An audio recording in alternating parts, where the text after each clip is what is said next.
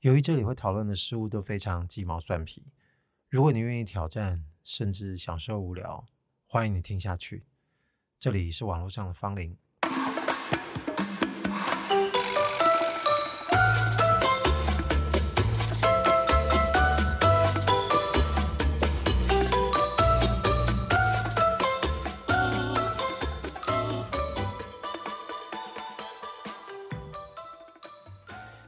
天又换了一个地方录音了，其实我也不知道这个音质怎样，机器也没操纵过。重点是这一台它没有自己降噪的功能，所以我得要后置的时候才能做，我还不知道是不是能成功，到时候等着看啊。这个声音啊，空气声全部都录进去了，我现在有点担心，暂时没办法很专心的想要讲本来要讲的事情，我得先深呼吸一下。我看一下录音的时间是十二月初哦，所以如果我把它剪一剪，声音处理一下，上传的话，应该接近十二月中，所以应该应应景讲一下，就是接下来年底啊，圣诞节这个时间相关的引发的一些想法跟讨论。其实以前不是没有说过，说过一些圣诞歌啊。我记得还有一集在讲，就是儿时啊，对于一些圣诞节的印象。哎，仔细想想啊，其实也不是真的围绕着这个圣诞的主题，就跟两年前那个时候说的不大相同。我靠，两年啊！我现在回想起来，这个节目就莫名其妙讲了两年啊。好了，不是重点，呃，是说不是真的在讲什么圣诞主题，它只不过一样是引发了我一些想法的开始哦，总是有个开端嘛。就跟其他事情一样，圣诞节应该大家好感度是还不错的哦。相较于这个农历新年的歌哦，圣诞节的歌应该有很多，其实大家都还会很喜欢听啊。但不要讲玛丽亚凯莉这个每年大家都会拿出来唱的，虽然说真的我没有很讨厌那首歌，而且我觉得其实好像还没腻耶，这还蛮奇怪的。可能有些人听到就快要疯掉啊，会逃走，我还不至于。而且这首歌其实平心而论，它算是时间比较近的。平常我们朗朗上口，或者是印象中还记得的一些圣诞歌，在往前，可能八零年代以前也提过，就是 Wham 的那个什么 Last Christmas 啊。那再往前，可能就还有很多其他真的是很经典的。那些经典的歌，其实一般而言，我们好像反倒不会觉得听得很腻，而且各种版本都有。而且就在我两年前讲到圣诞节那一集单集的标题，我好像写的是一句歌词吧。那也是其中一首我对圣诞节还蛮喜欢的歌曲。总之都不会有什么很特别的，你你随便拿一张什么圣诞全集啊，这些歌全部都会在里面，只是你不知道你听到的是谁的版本。那这次当然不是炒冷饭，还要讲以前已经说过的歌，那我就提另外一首好了，经典的，叫做《Have Yourself a Merry Little Christmas》。这个歌名应该没记错吧？我要真的讲错了，我就在说明栏上面更正吧。我就不相信，其实现在听的各位没有人知道这首歌。就算有听过，但不记得歌名，只要你去搜寻一下这个歌名，应该马上就知道说啊，在讲的是这一首啊。那为什么我要提这一首？那么多千千万万经典的圣诞歌，那是因为有一次我在工作的时候，就开始放一些应景的歌，因为你也知道，十二月开始就要开始炒这个气氛了。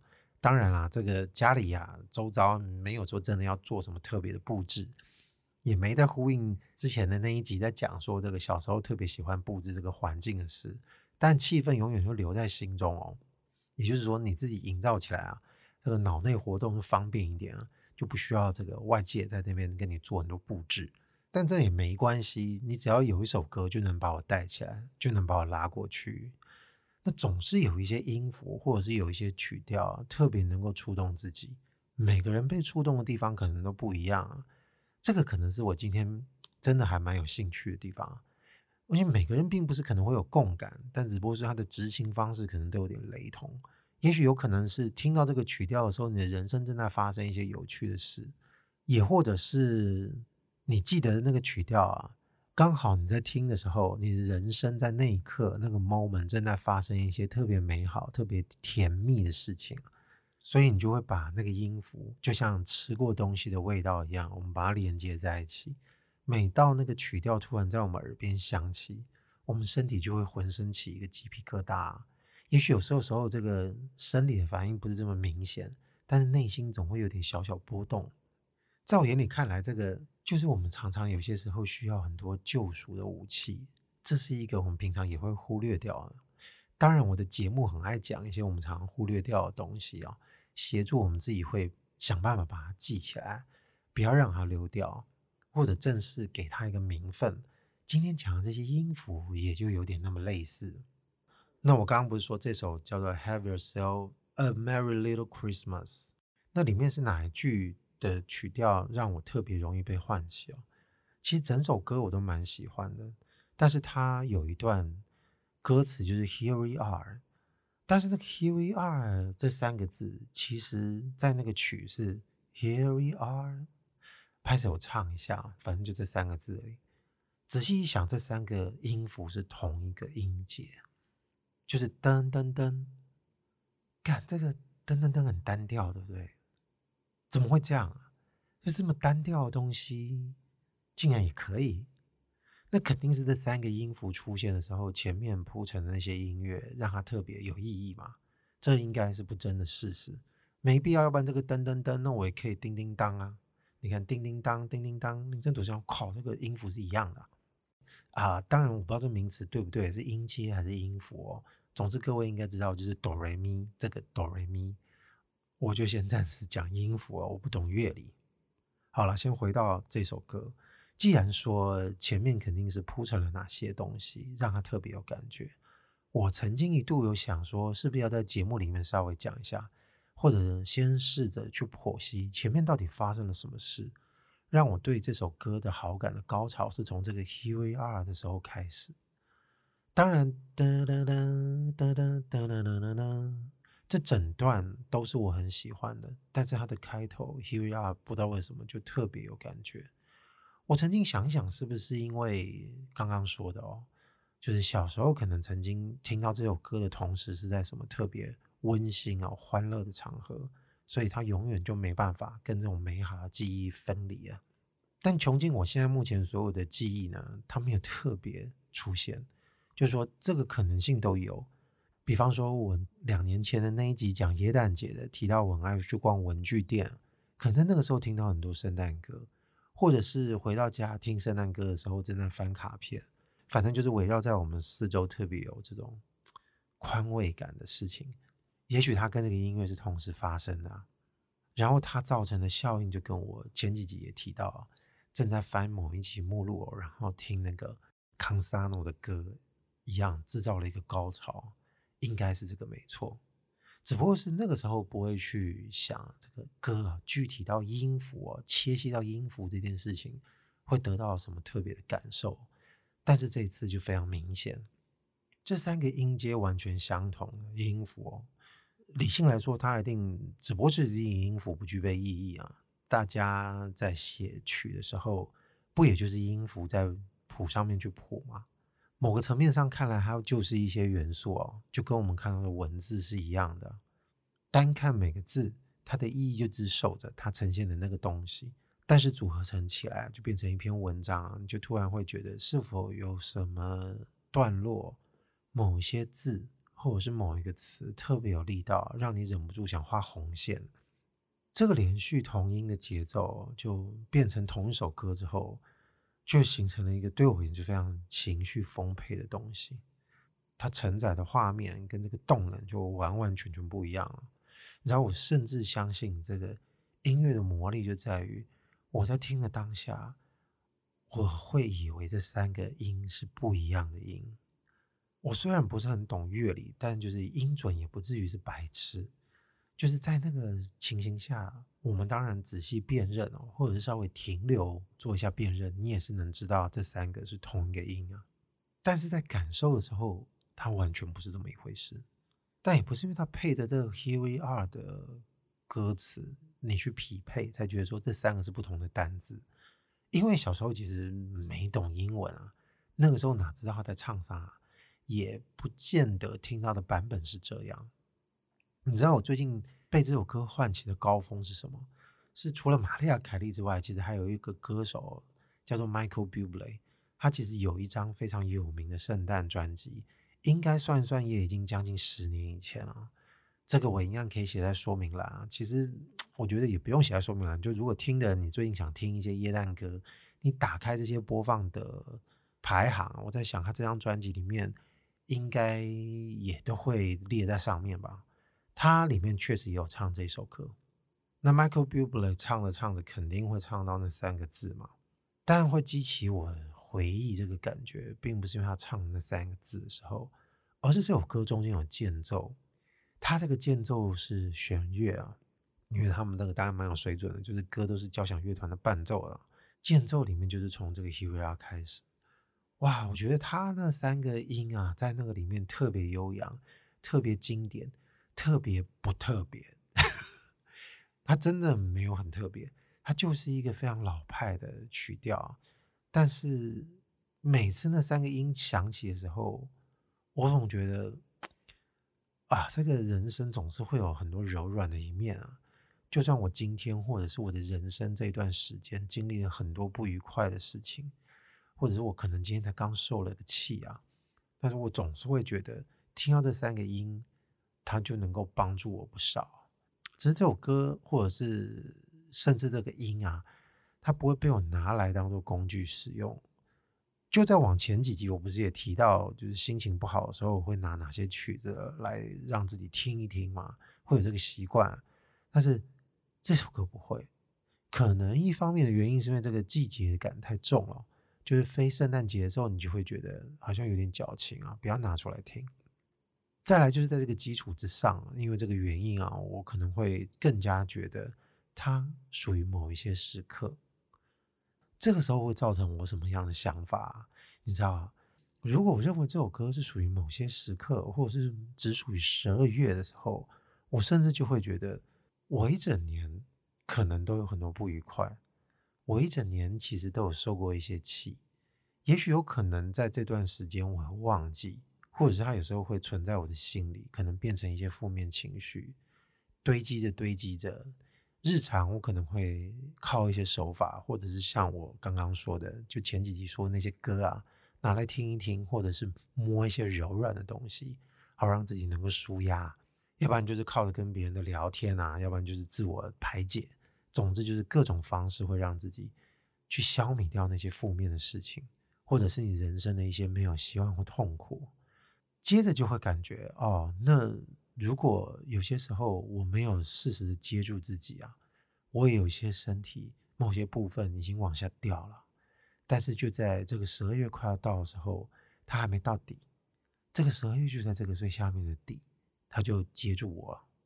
接着我就会认为没关系，这些漏掉的东西啊，就像生命一样，我就说来归队吧。十二月这边开始有一个超度法会等着各位啊。这音乐响起，那就会开始提醒自己：来来来，前面有哪些啊特别觉得不高兴的哦？前面有哪些觉得让你过不去的？在这个时候，我稍微让你舒服一下，更能够去明白的一种比喻，就像是我积存了一个礼拜的疲劳，甚至是一个月的疲劳，我没有时间让自己在肉体上啊这个做做伸展，要不然就是去按压一下，然后就这么攻一次哦。隔着一两个月就去按摩一次，把自己的身体熨平啊。那时候就觉得哇，该送哎。由于大概就应该跟我前面大概梳理的这个感觉差不多原因啊，所以这些歌浓缩到那三个音符，你突然就会觉得，虽然它有那么一点能接受的俗气，但人家说俗气的时候，当然你还是会跟他做一些辩护啊。我觉得没有，这是经典，不俗气。好，没关系。再来就是，就不讲其他歌，我们就讲这三个音符的声音啊。既然平常不拿来用，你只觉得年底的时候能够适时的使用，它也就突然变得特别珍贵了。它这些元素又跟平常我们如果要装饰圣诞树，你会收好的一些圣诞球，或者是一些其他的物件啊，实体化存在的东西一样。他们就蒙上一层，就是非常温馨的，感觉那种焦糖色的温馨啊，这就是特别能保护所有的人，它可以蔓延开来啊，而且这需要我们自律啊，也就是说，平常来到一月，或者是说我到八九月的时候拿出来听啊，那个时候就会觉得有点不知节制啊。如果说你平常是这么纵欲的人，这时候就来乱听这些歌，也许就会觉得珍贵的东西再也不珍贵了。所以珍贵其实是需要我们自己把它养成啊，而不是要靠一个外来的证明啊，可能有一些证书啊 来证明它这个东西是多珍贵了。艺术品啊，或者是某一些珍奇的手工物件啊、珠宝啊，这些东西应该都会有。但是歌的珍贵，它如此特别，这个音符的珍贵啊，它是被我们自己所囊括出来的。这个是我觉得最喜欢的看待跟保存方式。但是这个时候，我要稍微讲一个离题又有不离题的事，就是在几个月前，大家不是蛮疯一个东西叫 NTF 的吗？哦，我好像讲错了，这个顺序是 NFT 啊，对不起。至于怎么解释呢？我到现在都还没有办法用三言两语把它说得很明白。但我想应该大家都大概知道。总之，这种非同质化代币啊，有点跟区块链概念相关的东西，其实我们搜一搜就知道了。因为我现在不是很流行在贩卖一些艺术品，都是卖它的 NFT 吗？最后发现什么都能卖 NFT，同样是跟圣诞节相关的。这个人是谁？一位叫坂本龙一啊，我很非常喜欢，日本人都叫他教授的一个音乐家。他有一首歌叫做《Merry Christmas, Mr. Lawrence》，呃，应该是很久以前他很年轻的时候主演的一部电影叫《俘虏》，为那个电影所谱写的歌啊。但因为我不确定这是主题曲还是里面的配乐，总之是跟那部电影相关的，所以这是一首非常经典的名曲了。那其实从那个曲调听得出来，它完全跟这个圣诞节没有关系。虽然歌名也叫圣诞节，碰巧他又接触到了我刚刚说的音符的事。怎么样接触到这个音符的事呢？所有的歌不都音符吗？为什么你要特地挑这首歌？起来有字，是因为我刚刚说前几个月前啊，他卖了这首歌的 NFT。他怎么卖？一首歌的一个音符，一个音符卖。我那时候稍微有点蠢蠢欲动，想买。确实是因为很喜欢这首歌啊，然后又觉得他好像真的有什么，但后来是没出动啊。那个时候可能有一些音符是能买的，但是他这个行为啊，突然让我在听到 Michael Bublé 那三个音一样的时候，瞬间想起了那件事，就是这个贩卖音符的事情。切割出来卖的时候，到底能不能唤起那个感觉啊？这个问题答案是肯定的，是绝对没办法。因为它已经完全独立出来，就是没有办法连成一气。但当然，我也不知道这个道理怎么去判定啊。我当然有试听，他那个时候的官网一首歌一首歌啊，都有一些音符。很妙是有些音符卖比较贵啊，有些音符比较多人会标啊，有些音符没人标啊，你不知道为什么。但是整体的歌啊，标起某个音符，然后有东西卖得好，有些卖得不好，它会不会就刚好就是说明了？我听了三个噔噔噔的事情。那如果说《Have Yourself a Merry Little Christmas》这首歌要卖，在我们这个普遍认知的宇宙，或者只卖我一个人，或者是一百个跟我相同的人群，是不是第一开始就先抢标那三个音符？这是很有可能的。当然，我不是要截取这个音符属于自己，在某个形式上啊，属于自己，到底它具有什么样的意义啊？有些人可能对于这个东西还是非常信任啊，或者是他非常相信这一套的，他应该会有他自己的说法。也许有可能我听了会被说服，但目前为止我还是没有办法完全理解。因为无论如何啊，记忆这个最珍贵的东西应该不需要提醒啊。如果说我还需要被提醒，那应该是不是没那么珍贵了？那没那么珍贵，我买个屁啊！不用买了。就像噔噔噔噔噔，哎，我还没说这个噔噔噔噔，就是那那首《Merry Christmas, Mr. Lawrence》的前面的曲吧？哦，那它都是钢琴的曲调啦。我记得没错，它这首曲子其实有各种演奏的版本，但最经典的应该是钢琴跟提琴的合奏版本。总之，这个应该大家也可以去搜来听一听，确实没怎么耶诞氛围，但是还真的不错，我真的蛮喜欢这首曲子，而且它具有浓浓的东方味。说到东方味，有一个东西又我觉得可以进行到另外一步哦。这个也许是我今天有感的最后一个阶段。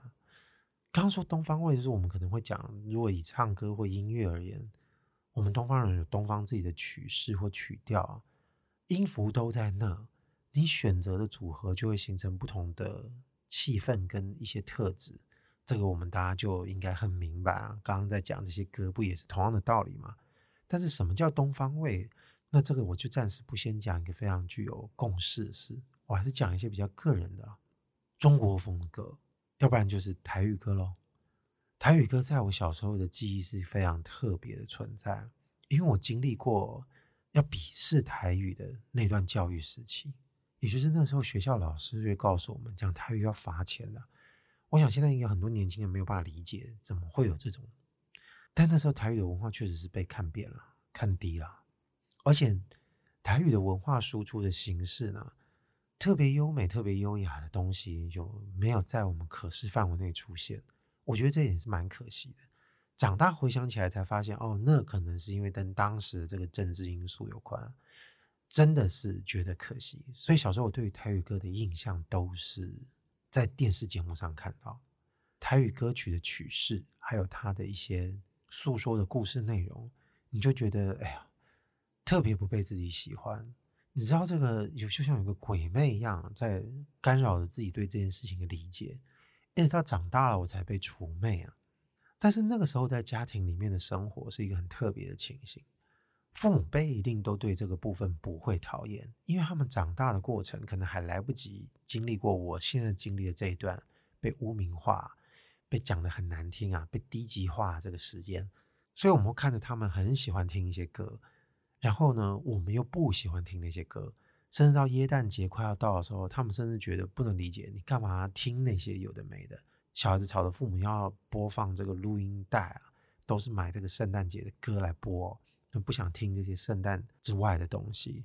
那个时候特别想要摒弃台语歌，不知怎么的，讲着讲着，怎么台语歌跟这个圣诞节的歌就这样子掺和在一起了。这个就是因为小时候在那个生长的背景环境，确实出现过这种非常冲突而且有点排斥的场景。那当然到长大之后，可能我们经历过林强啊，还有另外一种方式去诉说台语的音乐，那个时候才得到另外一种样貌，能够获得一些解放跟脱胎。慢慢因为在这些有的没的动作来了，或者是一些看似比较高雅的人在唱台语歌，才。有点解放了这部分的感觉，大家才会把目光跟耳朵慢慢朝向真正的台语创作。过了一段时间之后，才发现啊，以前啊，对于这些东西都非常的冤枉，就觉得自己的耳朵或眼睛啊，怎么蒙蔽了这么久？但其实说真的，为时已晚，因为在成长的过程中，其实我们已经就被那些歌，被我们喜欢的那些流行音乐给占满了，所以这个认同其实确实是空了一块。懂事之后再来养成，其实它确实已经占据不到某些位置了。但既然我前面在讲音符，那我现在在说这件事情要跟前面的事情有所符合，那肯定也是发生类似的事喽。我的人生在什么时候啊？听台语歌哦，刚刚说这种东方曲式的东西，那我们就聚焦在台语，尤其是你以前特别鄙夷的一种心情，你何时被那些东西给收买了？我就不讲林强的用怎样，我需要仍然是一个柔软的体验啊！我必须承认，这个东西写入的时间是特别慢，那都是长大之后的事情了。你知道，亲子之间的一些活动啊，总是会有一些东西是孩子常常会忽略的。这个细节在哪里啊？我们常常会尽孝道，这个大家会说，假日的时候总是我们会有一些家庭活动吧。我们免不了，像我自己也会有，常常有时候就会带父母出去散散心啊。但不见得常常出国啊，有时候在国内也就是会有。疫情这一两年，那更是不大可能会出去的。那不就常常会带他们去郊外散散心？开车车上就会放音乐，对不对？我想说，其实有很多人应该跟我们一样，本能不会想到去放父母想听的歌。那其实坐在车上的母亲合唱，她不会想要听自己想听的？但是她有靠腰过，你就发现她其实都不大说的。那有时候跟一些就家里的其他成员啊，就是我的姐姐们，如果都在车上的话，这个东西就更没得商量了。反正就会放自己想放的音乐。但我偶尔就会想要说，是不是要放一下我妈妈想听的？有一次蛮好的机会，就只有我跟她两个人，就只有我们两个人在车上，所以我就说，哎、你要不要听一些台语歌？哎、啊，他准备听下歌手。啊，我妈当然这个时候就会想说，啊，随便都可以，只要你想放谁就行。那个时候我就突然开始觉得，其实这个曲已经上演了，你知道吗？就是当然不是一个真的具有音符的歌，而是这个情境已经让我开始觉得我有点愧疚了。那我当然就赶快找啊，反正现在手机用串流，这个歌全部马上就可以找到，不需要去买 CD 了。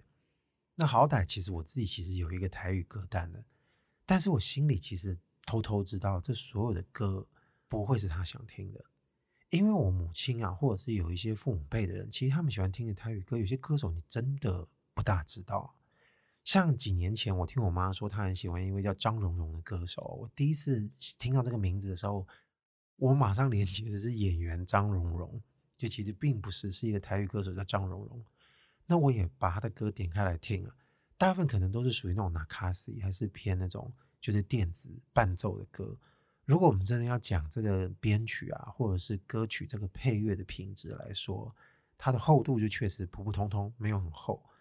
但是它就是很符合那个味道，那个就是我母亲爱听的，她才不管这个歌花了多少成本在做那个配乐，这个东西都不管，而是那些歌对他而言就是听了就是觉得好听，这个真的是一扇我没有办法探得的门，感受是如此真实，但是我在听的时候大部分没办法理解，所以我就说服不了我自己，我只能说我能做的是什么，在那台车上我们在看的风景。听的那些歌哦，其实说真的，优美的风景要配的音乐，我一直都觉得台语歌有很多其实都不符合，因为它应该要悠扬、要优雅、要慢。有些时候我都觉得像古典乐、西洋古典乐，我觉得挺好的。要么就是无人声伴奏的国乐也可以，但是国乐呢，其实说真的，这个也是东方味有点重，但暂时先不谈。总之就是一些 chill 的音乐也可以啊。但总是没有想到要用台语歌，所以在风景区有时候看到有些人很爱唱那个卡拉 OK 啊，我就会特别疯掉，我不知道那个东西怎么会是符合这个情境的。当然，你今天要是问我有绝对权利，我是一个独裁的市长，我管理某个风景区，我可能就会说干不准，就是心里会有这种非常无聊，但是就是你会有这种感觉跟这个心愿，这是藏不住的。但是说现到那台车上，为了我妈放那个歌。我哪会在意这些嘞？张荣荣找出来听啊，可惜啊，那时候我在这个串流上面发现，看竟然没有，一直到这个二零二二年初，我可能才发现有出了一首张荣荣的歌，其他以前出过的 CD 上面都没出现。那应该还有一些其他经典的歌手啊，江蕙我妈也爱啊，许富凯她也爱啊，黄乙玲当然更不用讲啊，最爱的詹雅雯也是。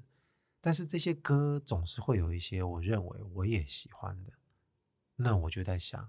哎，那这些歌有哪些？是不是我也觉得蛮喜欢？然后有些时候我妈也喜欢，找一个共同能够觉得还蛮心情蛮好的这种最大公约数。那刚刚这些其实都有。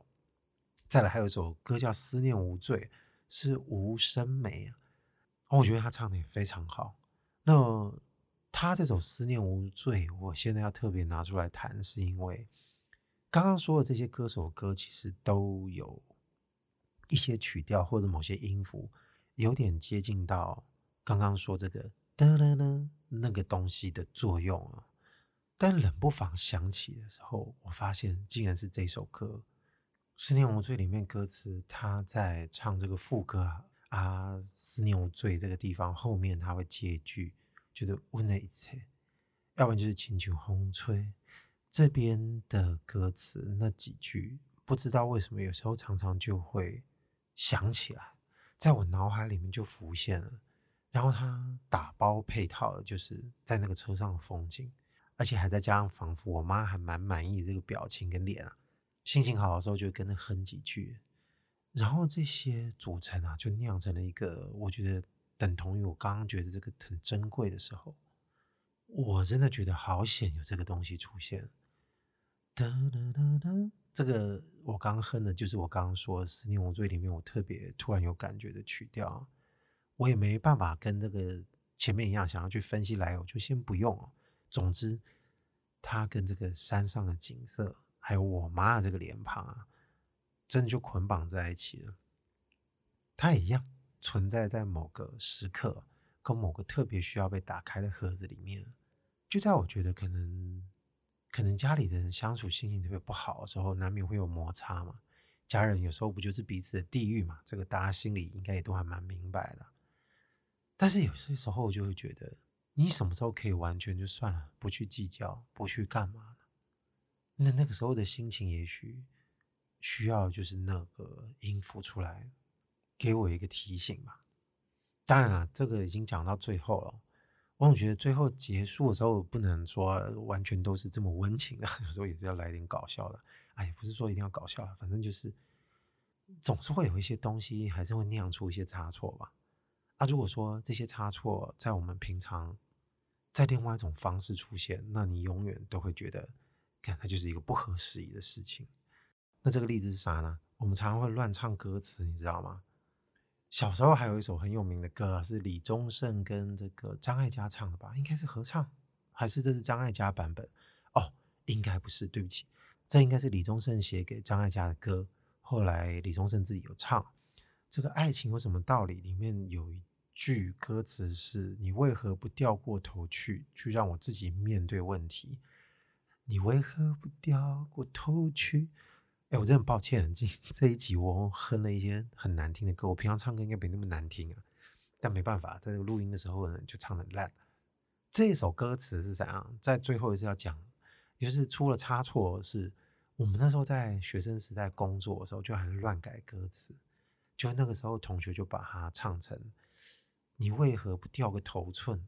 哎，我我这样以后如果说突然欠钱或缺钱的时候，我只会想到《爱情有什么道理》这首歌了。